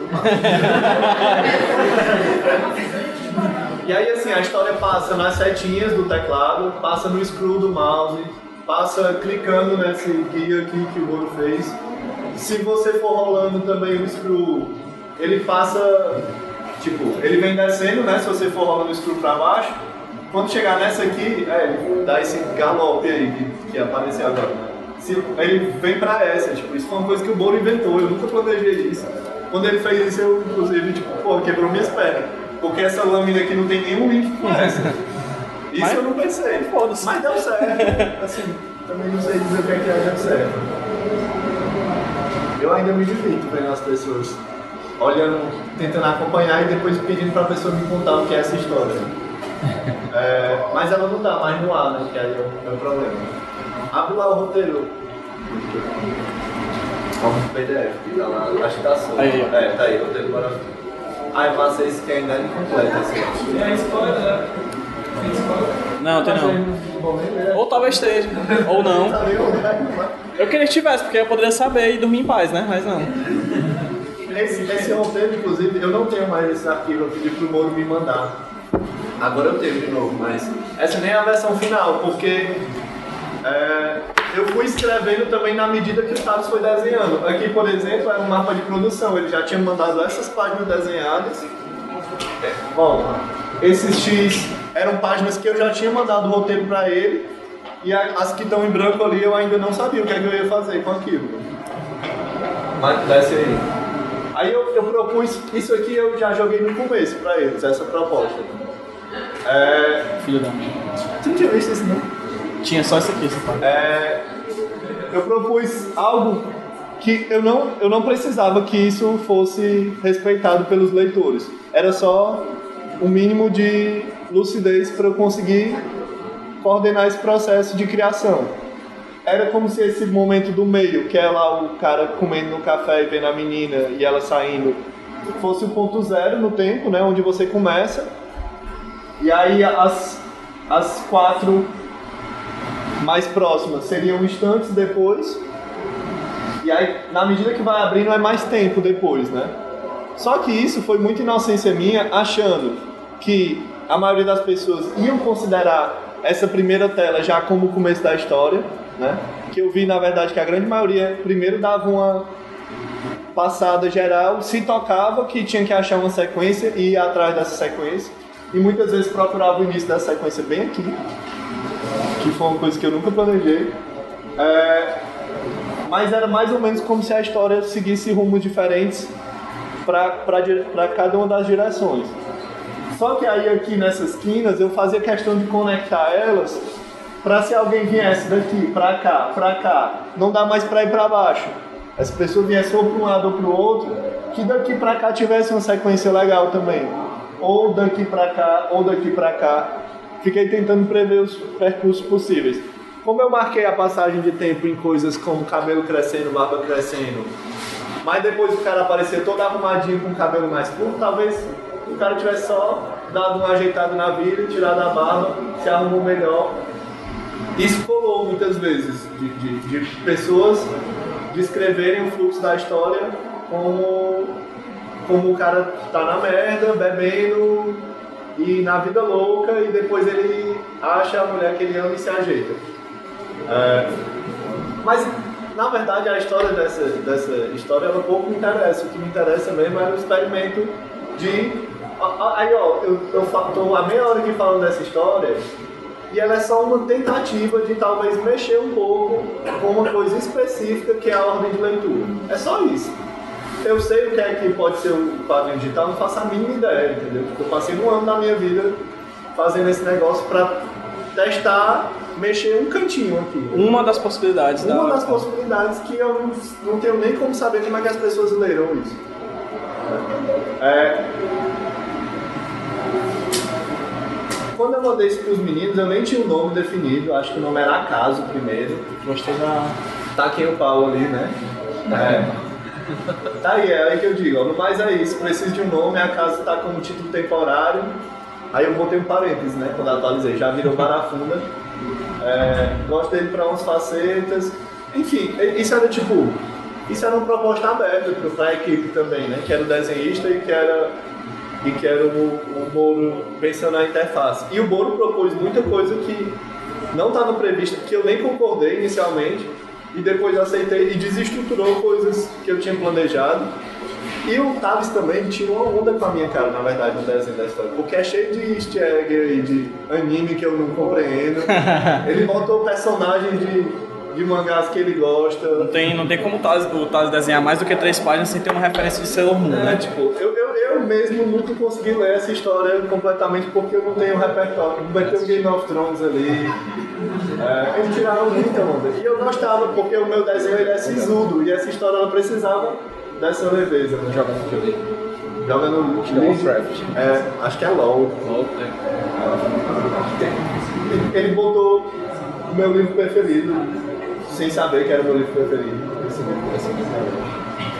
É, enfim, era uma coisa também que, como era um experimento, precisava, eu acho, de uma disposição minha de não ter controle sobre aquilo. Né? Era uma proposta que a, que a galera tocou junto e, e foi. Tem mais uma coisa que eu, que eu quero mostrar para vocês. Que é um projeto bem menos ambicioso, mas que eu acho que se afina com as coisas que a gente falou hoje. Que, que inclusive eu tive que, esses dias, ir atrás para salvar tudo de novo, porque eu não tinha mais de novo, né? Porque foi uma história em quadrinhos que eu fiz no meu Instagram. No meu Instagram pessoal, no meio de foto dos meus cachorros, dos meus gatos e das tatuagens que eu faço e tal. É, eu comecei a abrir esse comecei sem fim mesmo. Vai para as últimas, eu. Não, não estraga.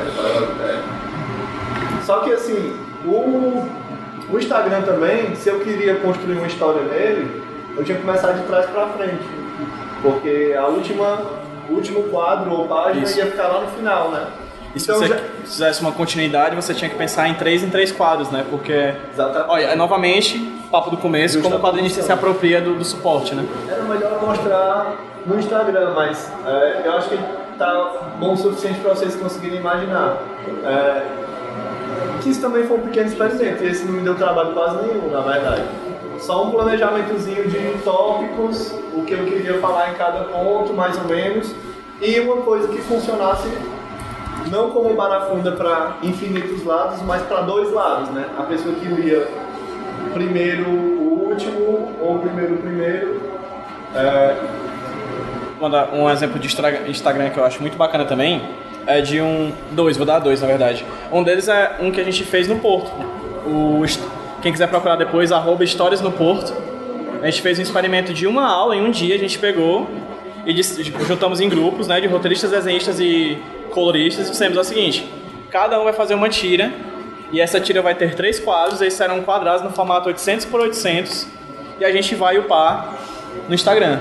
Então quem entrar no Histórias do Porto vai ver várias tiras. São tiras de três quadros. Que a galera fez, misturando fotografia, desenho e tudo mais. Isso é planejamento. E aí eu lembrei também do- de um cara que acho que é o Chris, Chris Hellbeck. Que no dia. Vocês lembram, vocês sacam que o Instagram agora você pode colocar até 10 fotos juntas Galeria. pra galeria, né? A galeria do, do Instagram. No mesmo dia que o Instagram abriu essa possibilidade, esse Chris Rebeck já fez quadrinhos da seguinte maneira: tinha três quadros que eram uma história sobre amizade.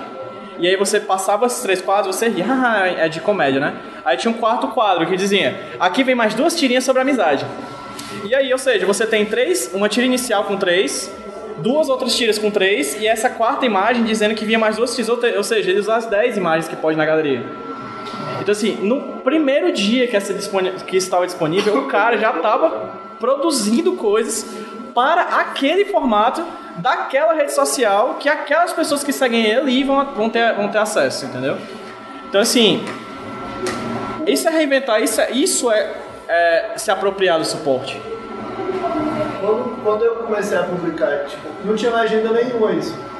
O meu Instagram é, é pessoal mesmo, divulgava alguns projetos, making off de alguma coisa e tal, mas era só isso. E aí eu publiquei essa primeira imagem. A legenda era só 45 barra 45. Inclusive eu demorei para achar um nome para esse projeto, que é uma coisa comum, né? E a minha pasta que eu guardava é, era só 45 barra 45. Não tinha um nome. É, vai, vai, vai subindo devagarinho. E aí eu ia fazendo umas coisas com desenho, mas eu, eu não parei de meter foto do meu cotidiano no meio da história. E eu fui me virando. Eu tinha algumas coisas planejadas, mas nem tudo. Mas eu fui me virando para fazer essas coisas se encaixarem com o que estava acontecendo na história. Tem um exemplo mais pra frente, ó, vou passar. Aí eu, fui- eu, eu fiquei doente, fui internado. Tipo, não, não tava previsto isso na história, mas cabia. E aí eu fui botando, né? É, vai.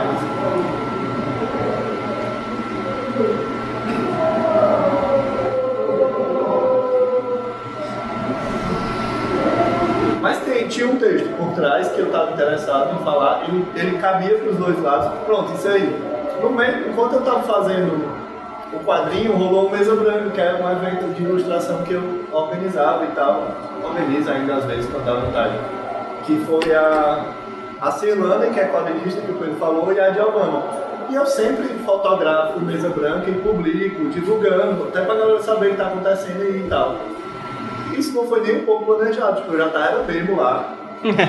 Aí bati uma foto, aí eu já fui publicar, aí eu falei, eu tô, eu tô publicando a história enquanto isso. Aí eu fui só olhar qual era o número da anterior, é, pra eu botar pelo menos a legenda com o número certo, né? É, e aí publiquei a, a- essa foto. Aí quando eu fiz essa, aquela próxima, eu já, já, eu já tinha remontado o roteiro na minha cabeça. Falei, não, vou pegar outra aqui, dar mão em movimento. Aqui eu já estava roteirizando de novo, ali foi improviso. É, e aí ali, ó, já não é mais a mão da Cirlanda, já é a minha em casa, reamarrando O roteiro. isso que aconteceu no roteiro que eu tinha planejado, né? E metendo no texto e tal. É, isso aí também não foi planejado não, mas assim, eu tinha os gaps. No meu roteiro disso tinha, tinha tipo, três quadros com texto especificado, depois três quadros de fotos. E aí eu ia atrás dessas fotos que. Mas vai até o começo agora.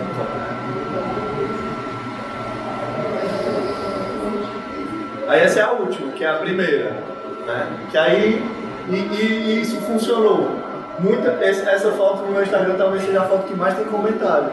Porque quando as pessoas chegaram aí, ficaram tipo, caralho, entendi. Puta que pariu, vou ler tudo de novo. É, e aí rolou muito comentário mesmo de que só aí as pessoas entenderam o que é que eu tava fazendo.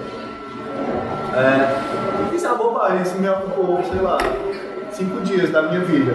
Mas é a coisa de achar uma brecha do que é possível e tentar. E até hoje, tipo, alguém me adiciona no Instagram, é, ok, 90% das vezes isso não acontece, mas vez ou outra alguém vai me stalkear lá atrás e vê essa história e fica, começa a curtir 10 fotos seguidas. Eu já sei que é essa história, entendeu? Porque e a- nessa história eu me toquei também de uma coisa que inclusive eu fiquei bem aliviado de não ter o Barafunda no ar, de não ter o Mundo no ar. Que eu acredito muito nas experiências de web HQ de forma mais efêmera do que a gente pensa hoje no impresso, né? Eu, eu não acho ruim que essa história desapareça. Daqui, daqui a dois anos, nem o mais stalker dos stalkers vai chegar nela no meu perfil do Instagram, né? não faz sentido. E, e eu gosto que, da ideia de que ela desapareça, né? É, é saudoso toda vez que alguém pergunta do Marafunda, assim, mas, mas eu acho que se o Marafunda ainda estivesse no ar, eu já, teria, já estaria com ódio dessa história, sabe? Porque eu acho que essas coisas têm. É, Tem. é, eu acho que a gente. Tipo, isso que eu me toquei falando aqui hoje, quando a gente pensou o Marafunda, a gente não, não imaginava essa experiência da internet tão mais no celular do que no PC, entendeu? Na época, a gente lançou 1 de janeiro de 2015. Já tinha uma diferença, as pessoas usavam mais computador do que, do que só o computador. Então, isso são tentativas mesmo de, de tiros no escuro, praticamente mesmo, de, de, de como explorar isso. Por isso que eu bato o pé que os teus novos quadrinhos é, Webcomic, né? é webcomic, assim. Tipo, qual a importância disso, qual o impacto disso, quantas pessoas vão lembrar disso? Nem Pouco me importa para pensar o quanto aquilo é sim um experimento de web HQ numa mídia que faz muito sentido, que é o Instagram. É, onde é que a gente pode ver essa? Só no Instagram? Essa aqui? É. Só no Instagram. Só no pessoal. É, mas ele é aberto, é Ramon Rabiscos, pode, pode acessar lá. Mas, não- assim, eu, eu, não, eu não sei qual, qual sentido faria colocar isso em outro lugar. Eu já acho uma forçação de barra mostrar pra vocês do jeito que eu tô mostrando aqui, mas é porque a gente tá numa mesa discutindo um HQ, mas assim, pra mim isso tem um lugar, que é, que é aquele e que ele só faz sentido até certo ponto nele. Mas esse é o único que, desses trabalhos que eu mostrei que tu ainda realmente pode ver. É, talvez se a gente for pensar num paralelo com outro tipo de linguagem artística, talvez a gente consiga achar até um paralelo com o grafite, né? O grafite ele se adequa aonde ele é feito e muitas vezes ele é feito para ser efêmero. Ele é feito para ser Cara, na boa, se você inicialmente quer fazer quadros para internet, procura a meta- a- o espaço que você tem mais fluidez, assim. Sabe mexer mais no Facebook, abre uma página. Sabe, gosta do Instagram, faz, faz isso aqui. Sabe que é. Sabe o WordPress? Beleza, abre um blog e faz o WordPress. Apesar de hoje, cada vez mais o blog ele tá em, em decadência, né? É, a gente não Mas- sabe mesmo. Mas porque assim. É. Tu, tu falou sobre dinheiro, né? Ah, beleza, ok. Ok, ok, ok. É, eu falei da, da- da internet como espaço de divulgação, né? A gente fala, falou, por exemplo, sobre Crônicas de Wesley, a Cirlanen, a própria Giovanna, que tem o Adivinha Dindi, né? Que é daqui de, de Fortaleza também. Eles têm seus centenas de milhares de curtidores, conquistados há muito tempo e de, com muito suor, né? Assim, numa época o Facebook era muito melhor do que hoje. Né? Hoje o Facebook está cada vez mais decadente, se você quer aparecer, você tem que pagar. Né? Em resumo, é isso. Então, assim, a, criar, é, é, é- a Cirlane, por exemplo, na, na- que ela tem uma página da Magra de Ruim. Quando ela foi fazer o livro da Magra de Ruim, ela conseguiu em um estalar de dedos o dinheiro no, no Catarse. Porque ela tem uma fanbase imensa, né?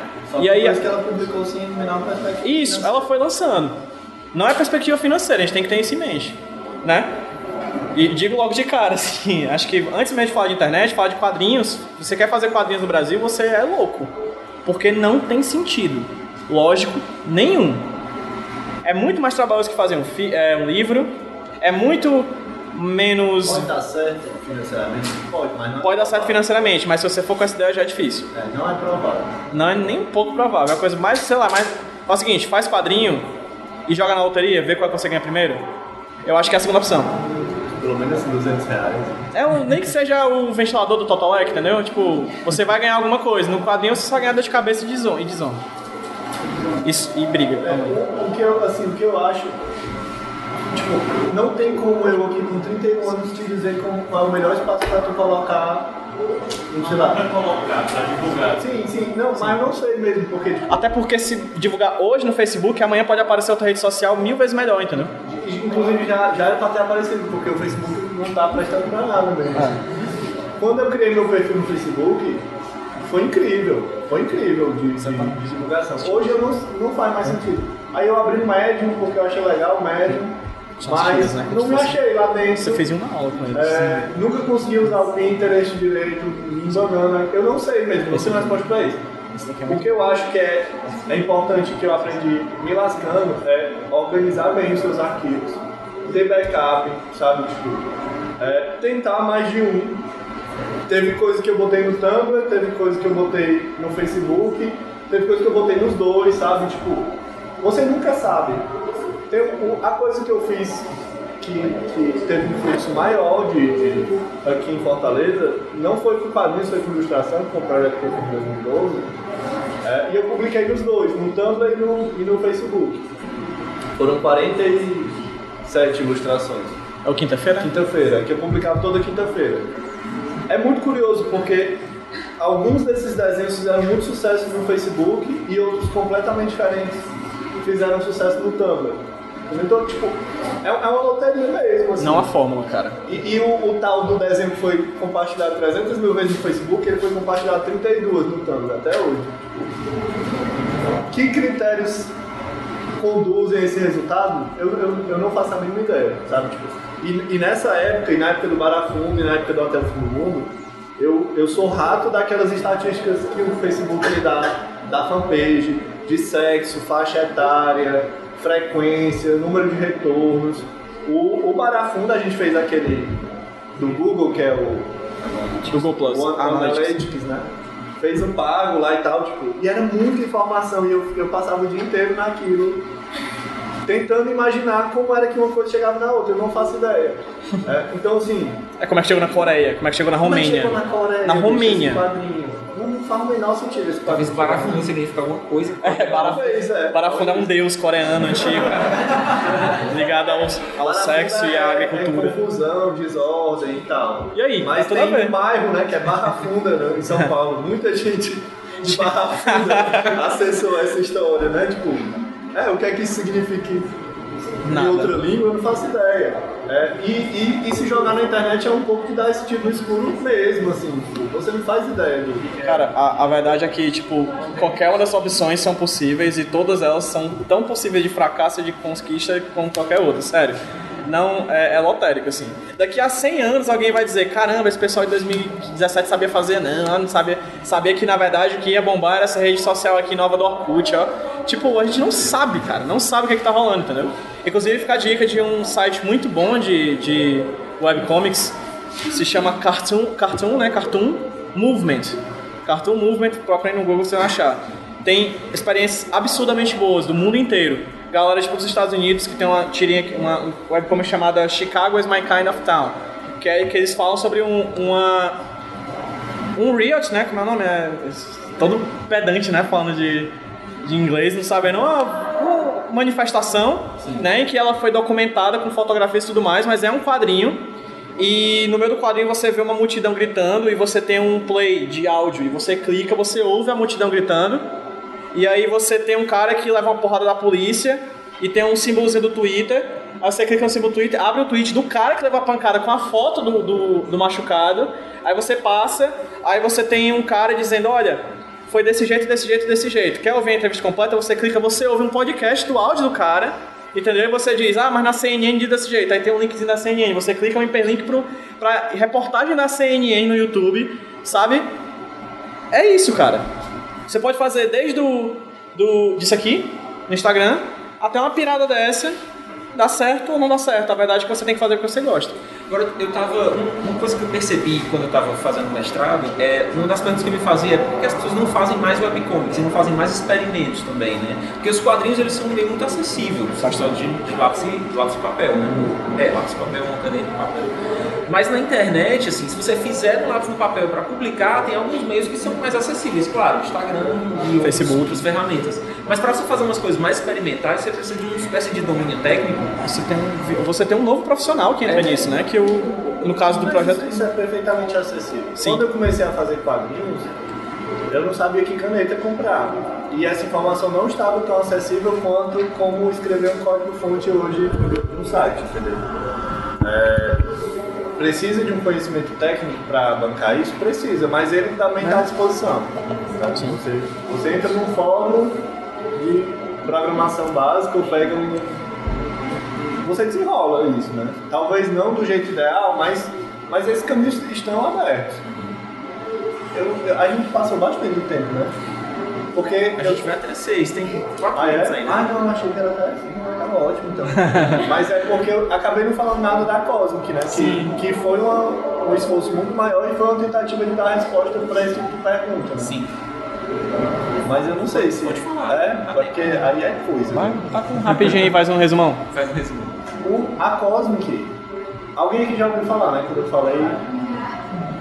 é, foi, foi uma coisa que surgiu muito naturalmente, né? Eu, eu tava desenhando uma história do George, que era um dos sócios, que na época não era sócio ainda, porque não existia nada ainda. A gente tava fazendo um novo quadrinho, vamos fazer um quadrinho junto, vamos, aquele papo de sempre. Eu tenho um roteiro, depois vamos ver e tal.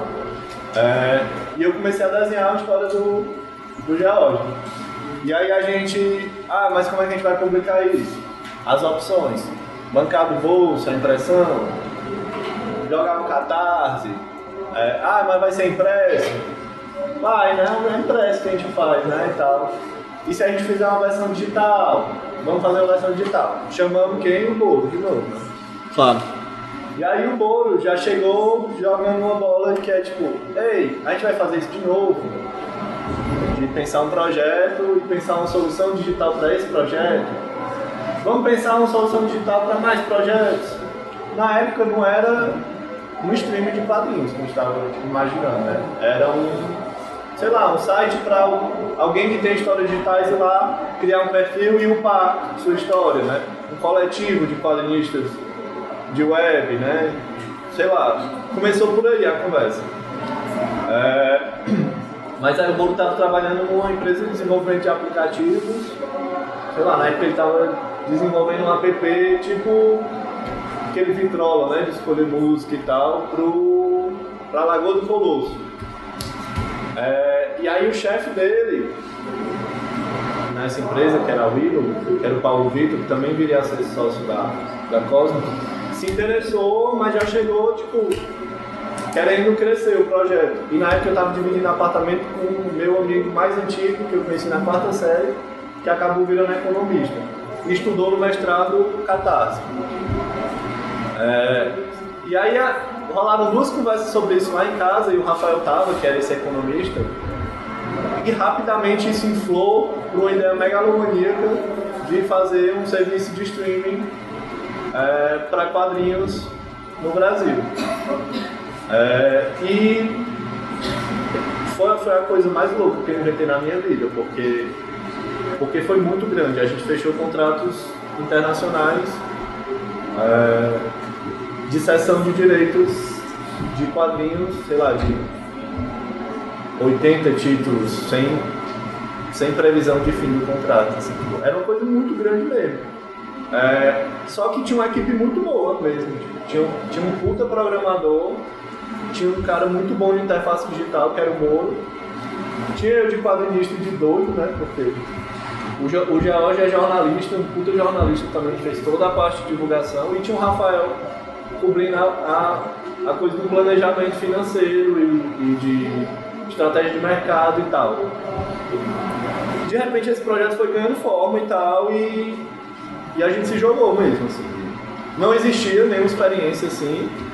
É, e aí a gente começou a trabalhar nisso. Só que era um projeto muito grande mesmo. Então, sei lá, a gente levou quatro meses para fazer um levantamento dos títulos, enquanto o pessoal do desenvolvimento fazia o, primeiro leitor para a gente testar se a gente tinha mesmo essa pala toda de, de tecnicamente ser bom, porque a gente sabia que se tecnicamente fosse ruim, ninguém ficava. Ninguém lê quadrinho digital num canto desconfortável.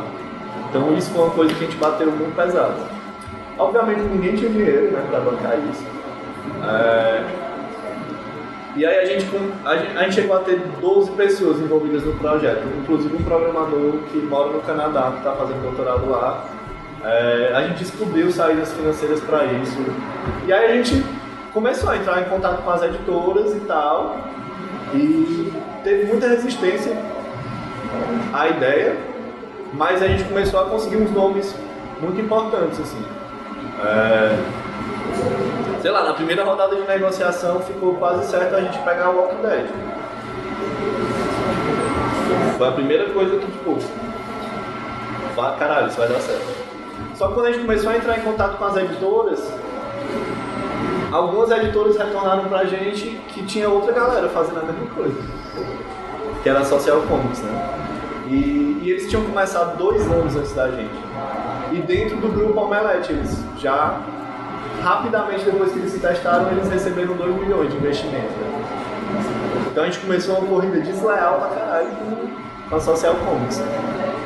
É, Mas a gente bancou, vamos desistir? Não vamos, então vamos, vamos aqui. É, E foi incrível, a gente... é, Claramente a gente não aguentou o Roger disputar com eles, né? Eles começaram a oferecer grana por exclusividade para as editoras e nessa loucura que é o mercado nacional de quadrinhos. A galera foi aceitando. E eles tinham a, a Comic Con também, de, de é, Coringa, né? Então, mas a gente teve um acúmulo de experiências desse mercado que eu ainda não faço ideia de, de onde ele vai reverber- reverberar nas minhas próximas ideias loucas, assim, mas, mas foi muito foda mesmo. Mas foi tentando achar uma resposta para essa tua pergunta de tipo, beleza, webcomics, quero explorar isso, por onde é que eu vou? Continuo não fazendo ideia, porque eu tentei algumas coisas pequenas nas minhas histórias, como autor, como empresário, né? Eu tentei outra bem maior é, e nenhuma deu muito certo. Teve, teve cantos onde eu reconheço que uma coisa funciona ou não, e teve, tem coisas ainda que eu não faço a menor ideia. É, mas assim, é a coisa que eu falei desde o começo. É um grande território inexplorado. Né? Esse grupo que formou a Cosmos se formou de forma muito inusitada. Né? De repente tem três de vocês aqui que têm capacidade de causar um impacto muito maior juntos aí, achando ideias loucas, do que a gente foi capaz com a Cosmos, entendeu? É, e aí essa coisa dos tá, mas como é que eu faço? Quais são os recursos? Eles estão todos aí, né? A gente só tem que dar esse estalo e organizar as ideias e tentar, né? Aí trabalhou. Queria só agradecer aqui PJ e o Ramon. Agradecer.